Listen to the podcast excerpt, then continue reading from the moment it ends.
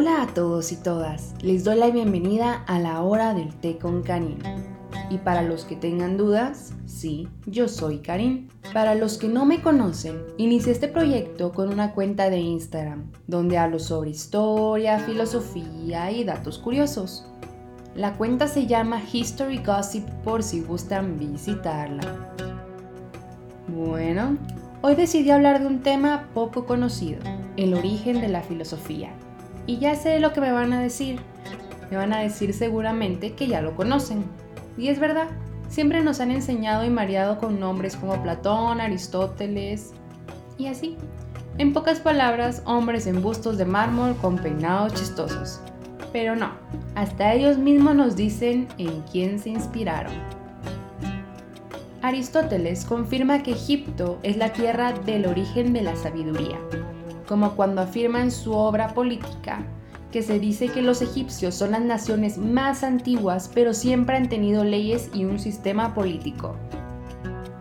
El escritor Isócrates afirma en su obra Busiris que todos los hombres están de acuerdo en que los egipcios son los más sanos y los más longevos entre los hombres. Y luego, por el alma, introdujeron la formación de la filosofía.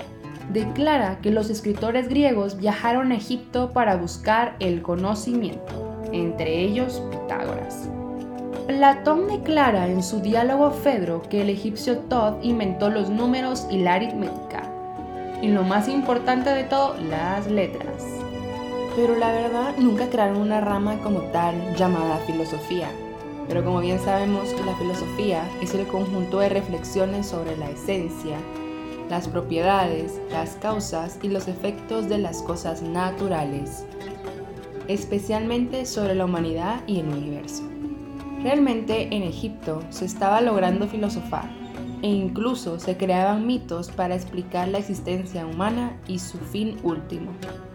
Uno de los temas más interesantes que los egipcios tocaron fue la reencarnación.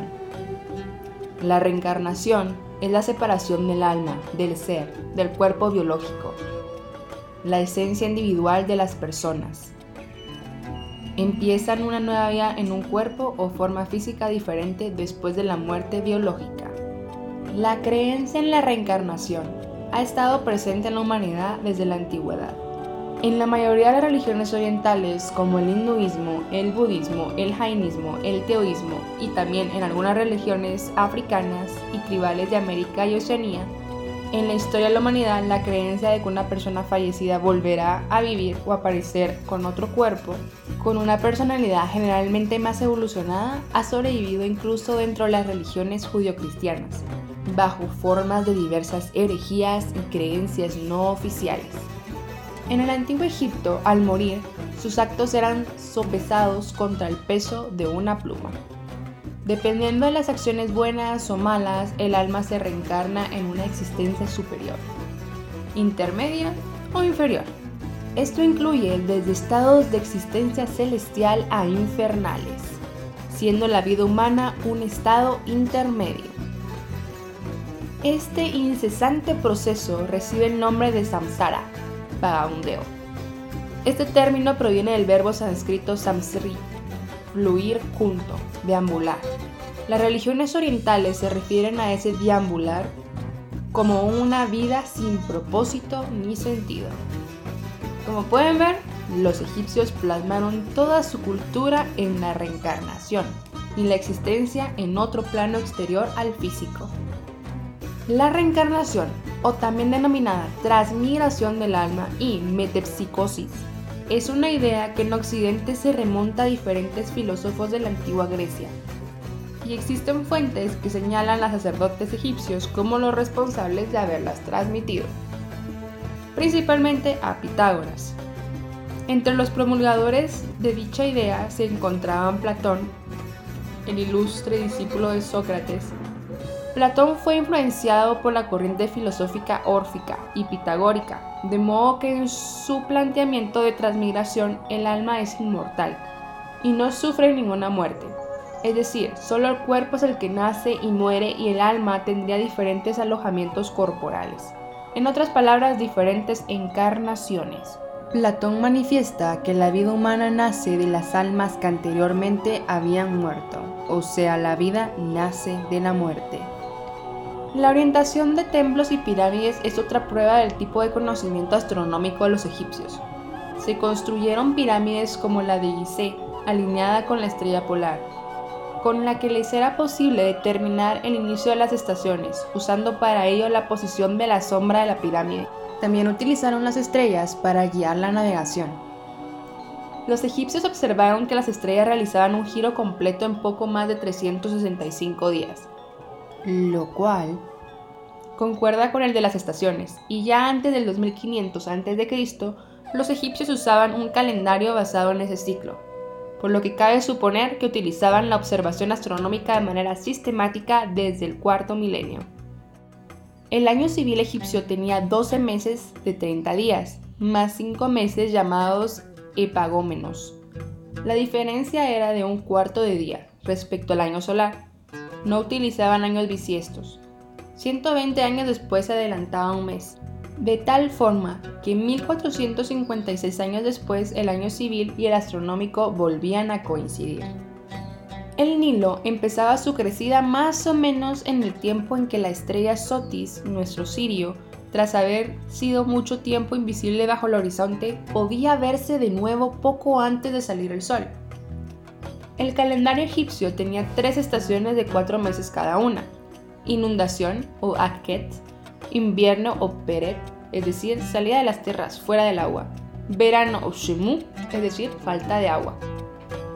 La apertura del año egipcio ocurría el primer día del primer mes de la inundación, aproximadamente cuando la estrella Sirio comenzaba de nuevo a observarse un poco antes de la salida del sol.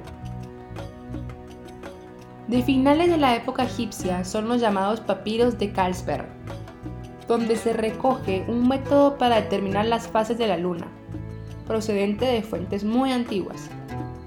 En ella se establece un ciclo de 39 lunaciones por cada 25 años egipcios, de tal forma que estos 9.125 días se disponen en grupo de meses lunares, de 29 y 30 días. El conocimiento de este ciclo permitió a los sacerdotes egipcios situar en el calendario civil las fiestas móviles lunares. El legado de la astronomía egipcia llega hasta nuestros días bajo la forma de calendario. Heródoto, en sus historias dice, los egipcios fueron los primeros de todos los hombres que descubrieron el año y decían que lo hallaron a partir de los astros. Y claro, el que usamos actualmente no es más que una modificación del calendario civil egipcio. Pero eso no es todo. Si alguna parte de la doctrina del antiguo Egipto merece el nombre de filosófica, es su parte ética. Sin construir un todo sistemático ni una ciencia racional, la moral egipcia es de las más puras y completas que presenta el paganismo, pudiendo decirse que en ella como en la concepción unitaria de la divinidad, no es posible desconocer ciertos vestigios de la revelación adámica o paradisiaca. Por el contenido del ritual funerario, que es uno de los libros sagrados que se encontraba al lado de la mayoría de momias, sabemos a ciencia cierta que la moral egipcia prohibía blasfemar, engañar a otro hombre, hurtar, matar, traición, excitar motines o turbulencias. Claro, también tratar a personas con algún tipo de crueldad, aunque fuera un propio esclavo. También se prohibía la embriagadez, la pereza, la curiosidad indiscreta, la envidia, maltratar al prójimo con obras o palabras, hablar mal o murmurar de otros, acusar falsamente, procurar el aborto, hablar mal del rey o de los padres, y la prohibición de estas cosas como malas iba acompañada con varios preceptos acerca del bien obrar, entre los cuales resaltan los de hacer a Dios las ofrendas debidas. Habían otros como estos. Dar de comer al hambriento, vestir al desnudo y algunos otros por el estilo muy parecidos a los de la Biblia. Como base y sanción de estas percepciones morales, los egipcios admitían la inmortalidad del alma y el juicio divino después de la muerte, con los premios o las penas correspondientes a las acciones practicadas durante su vida. Como pueden ver, los egipcios fueron los que manejaron las peores crisis existenciales, ya que no les bastaba una vida, sino que debían preocuparse incluso por la siguiente. Bueno, eso es todo por hoy. Los espero en el próximo episodio con otro gran chisme o dilema, dependiendo del humor.